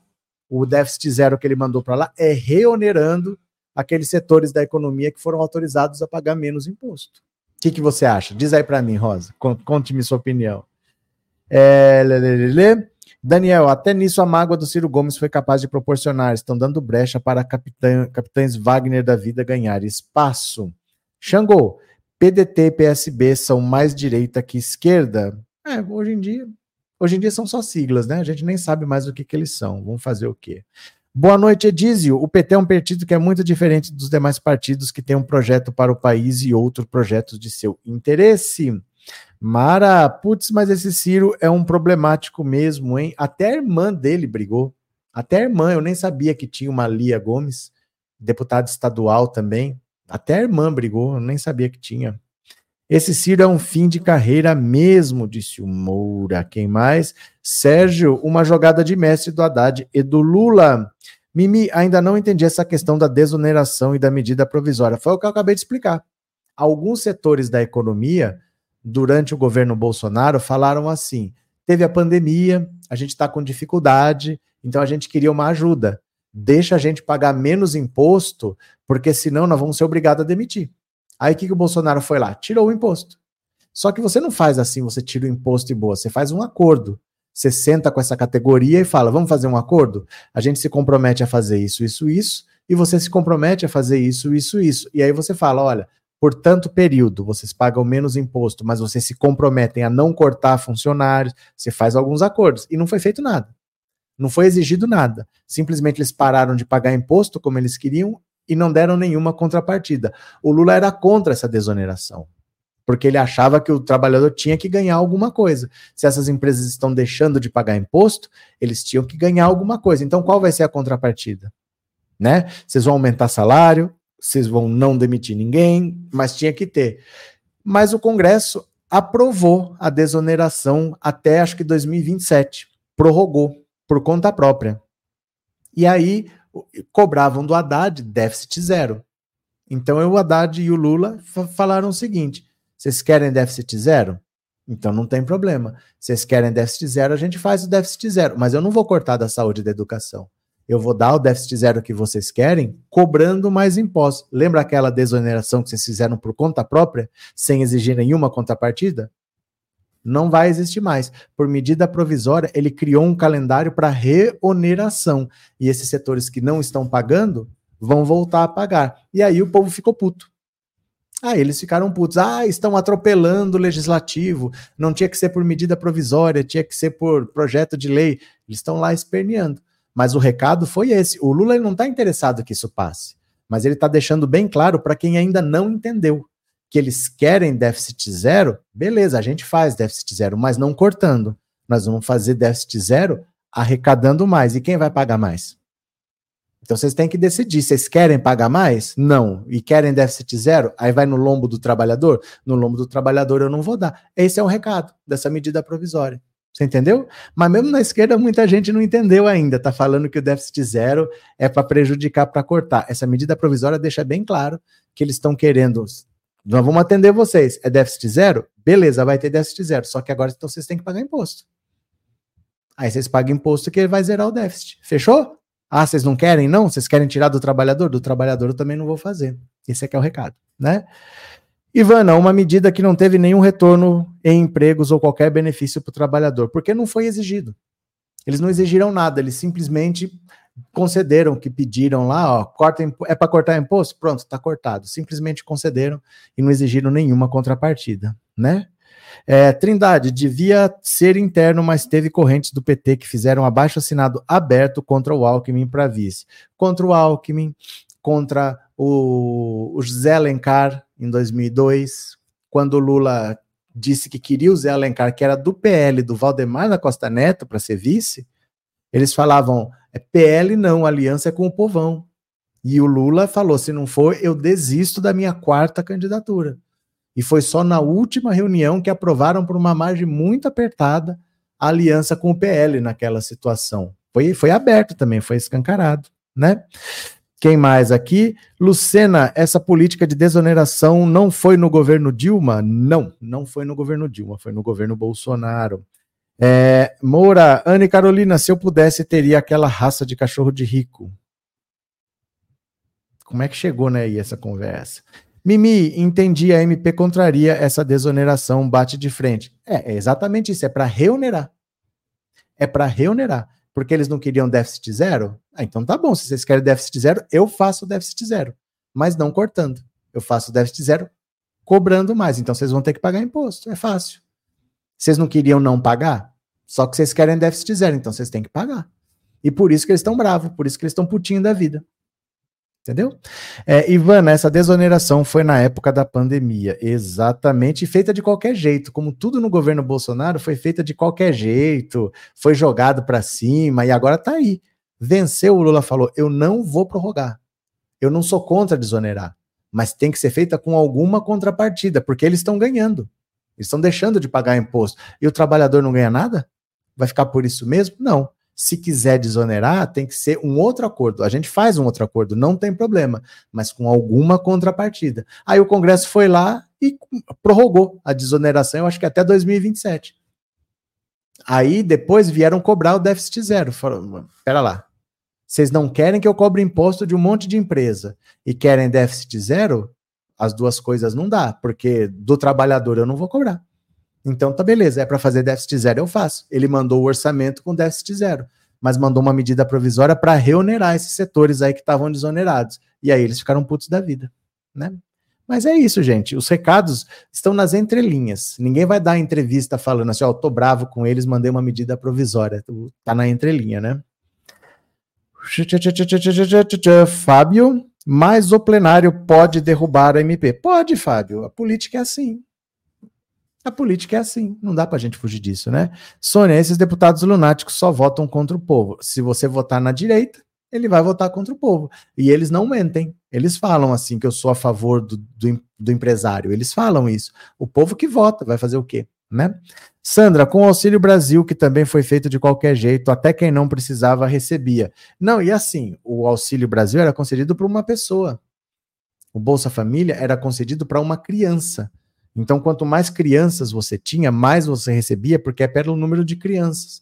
O Auxílio Brasil dava para qualquer um. O cara que não era casado, que não tinha filho, estava recebendo. Quando era criança, você tinha que apresentar carteira de vacinação, tinha que ter o desempenho acompanhado. Foi feito de qualquer jeito. Tudo no governo Bolsonaro foi feito de qualquer jeito, né?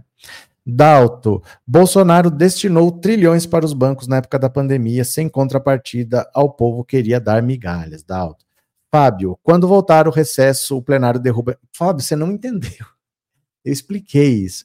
O Lula não quer que essa medida provisória passe. O Lula sabe isso, não é o, da, o Fábio que sabe e o Lula não sabe.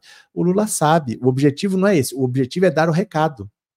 O objetivo é deixar bem claro o que, que vocês querem. Explica para mim, o que, que vocês querem? Vocês querem desonerar aquele setor? Vocês não fizeram essa desoneração? Então não dá para ter déficit zero. Agora, o que, que vocês querem? Vocês querem déficit zero? Então aquele setor vai ter que pagar imposto. No lombo do povo, eu não vou pôr. Ele, o Lula quer dar um recado. Política é assim. O Lula, ele não pode mandar a medida provisória que ele bem entender, porque ele não tem maioria. Então o Lula não está mandando isso porque ele acha que vai passar. Qualquer medida provisória que ele jogar vai ser derrubada. O Lula sabe. Mas é o recado que é importante. O recado é importante.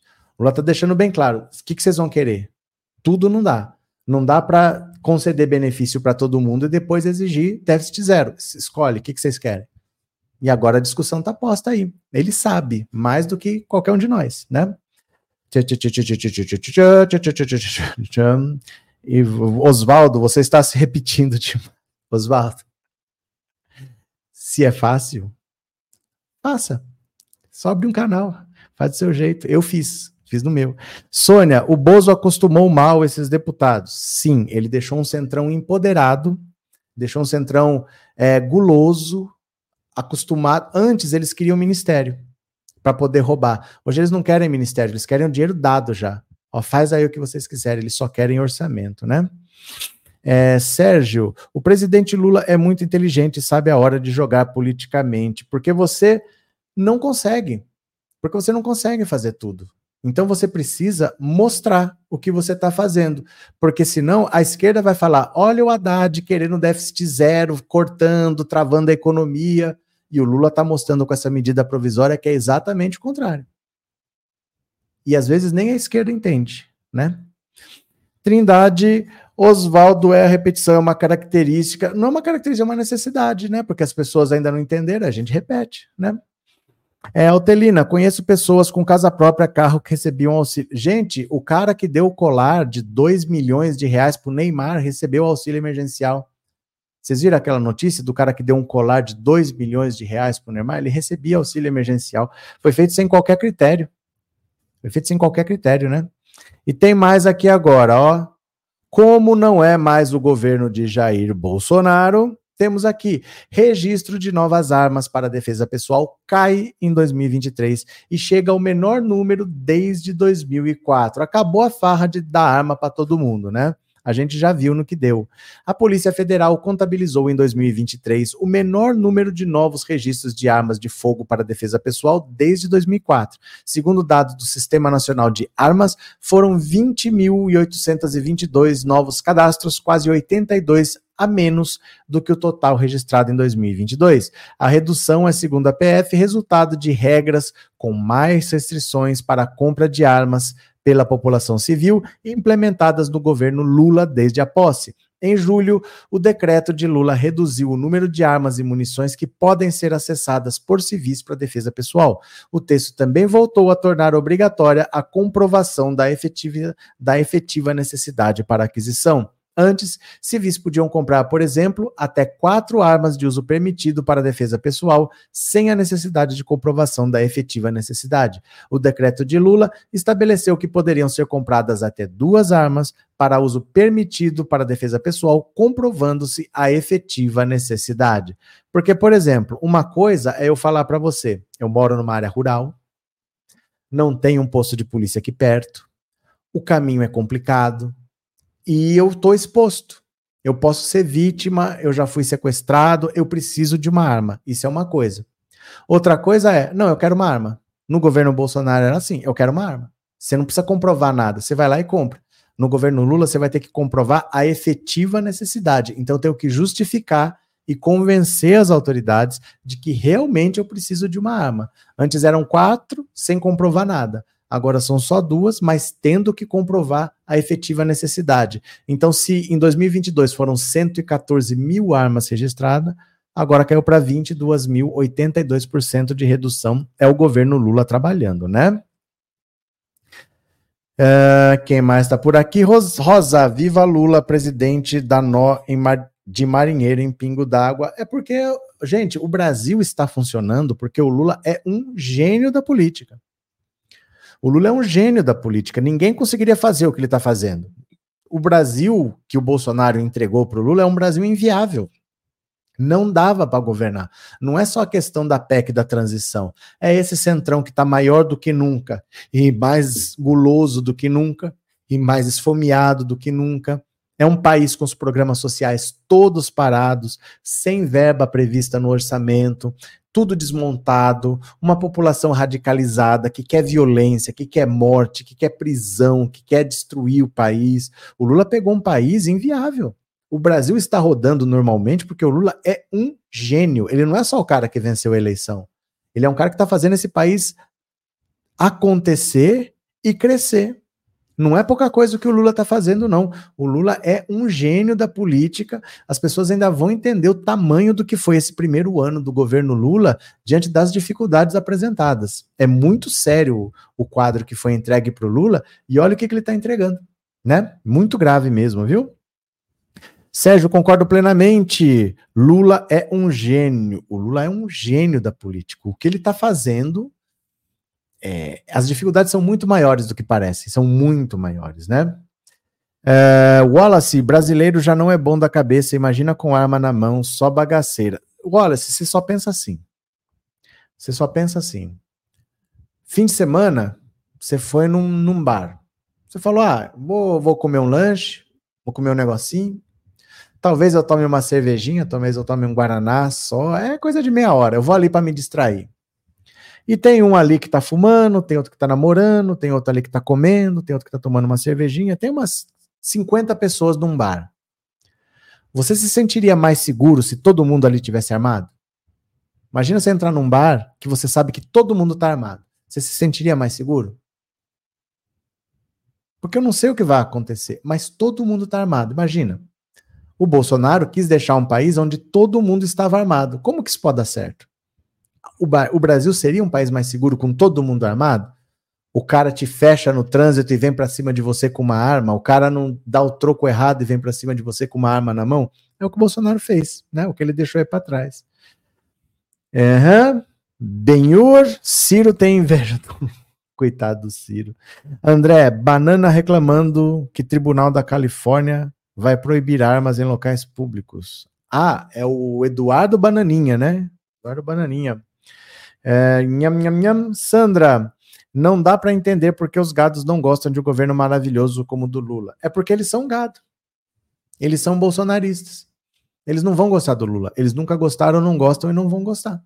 É a mesma coisa de você perguntar assim, por exemplo, por que, que o americano não gosta de futebol? Porque não gosta. Eles poderiam gostar, mas eles preferem outros esportes. Vai fazer o quê? Eles não gostam de futebol, eles não têm interesse, não passa futebol na TV americana. A vida é assim, eles não bolsonarista nunca gostou do Lula, não gosta e nunca vai gostar, né?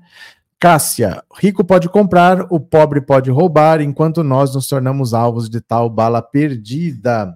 Rosemary não ficaria tranquila porque qualquer coisa estranha alguém puxava as armas. Esse é o país do Bolsonaro, onde, onde todo mundo estava armado e se acontecesse uma denúncia, a polícia não fazia nada, o Ministério Público não fazia nada e ele trocava os delegados da Polícia Federal e ficava por isso mesmo né? Aurilene, Glaze aprenda a gostar do Haddad, ele está indo bem, evitam conflitos. Pronto. Maria da Glória, se eu entrar num lugar e souber que tem alguém armado, eu nem fico. Inesita, a pergunta não foi para mim, mas nem no quartel eu me sentia seguro. Valeu, Inesita. É, Cristina, fico pensando como seria o Ciro como presidente com esse congresso. É que não dá para pensar. De verdade, não dá para pensar porque o Ciro nunca passou perto de ser presidente. O Ciro nunca passou de 12%. A maior votação dele da história foi 12%. Em duas vezes ele teve 12, uma vez ele teve 10 e agora ele teve 3. Ele nunca passou nem perto de ir para o segundo turno. O Ciro não é um candidato que quase foi presidente, ele nunca nem quase. A Marina já teve 20. Em 2014 a Marina teve 20. O Ciro nunca passou perto de ter 20. Então, não dá nem para a gente imaginar, porque o Ciro não é uma liderança, ele nunca conseguiu apoio, ele nunca conseguiu mobilizar uma parte da população. É só um, é um exercício teórico, né? Se a gente quiser fazer um exercício de imaginação, a gente pode pensar, mas isso nunca nem passou perto de acontecer. O Ciro nunca passou desses 10, 12% aí, e na última ficou com 3%. Então, né? Sérgio trabalhei como chefe de segurança e dos bombeiros civis em uma boate sertaneja e era liberado policiais entrarem armados e às vezes tinham mais de 20 policiais armados e bebendo. Vai vendo, né? Aurilene, Ciro Gomes tem umas besteiras, não entendo as críticas dele ao Lula. Ah, o Ciro é um ressentido, né? O Ciro é um ressentido, a verdade é essa. Ele é um ressentido, ele acha que o Lula deveria ter, em 2018, não colocado Haddad, que o Lula deveria ter sido ele, colocado o Ciro como candidato à presidência. Ele é um ressentido, ele acha que ele é muito inteligente, muito sabidão, e que ele não é reconhecido pelo que ele fez. Mas a última eleição executiva que o Ciro Gomes venceu foi em 1990. Está indo para 34 anos já que ele venceu uma eleição executiva e ele acha que ele tem que ser presidente. Bom, deixa eu ver aqui quem colaborou no Pix. Se você colaborou no Pix, eu vou ler seu nomezinho lindo agora. Cadê Pix, Pix, Pix, Pix, Pix?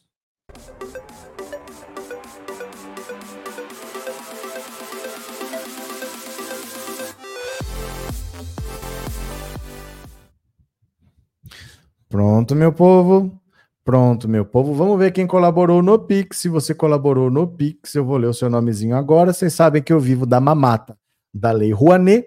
Ah, os trilhões da Lei Rouanet ainda não caíram na minha conta, mas é, Reni Castro, muito obrigado pela colaboração. E Derivaldo Silva dos Santos, muito obrigado também pela colaboração. Foram esses que colaboraram no Pix. Valeu, meu povo! Será que conversamos bastante hoje? Amanhã tem mais, voltando ao ritmo, porque assim, como é recesso, como é ano novo, não tem muita notícia para fazer duas lives. Então, estou fazendo uma live um pouco mais esticada para conversar mais com vocês, mas semana que vem eu acho que já está melhor para a gente conversar um pouco mais. Valeu? Amanhã tem mais. Beijo, beijo, beijo. Daqui a pouco eu volto. Deixa o seu like. Deixa seu like, se inscreva no canal e eu já fui. Valeu, beijo, beijo, beijo, beijo.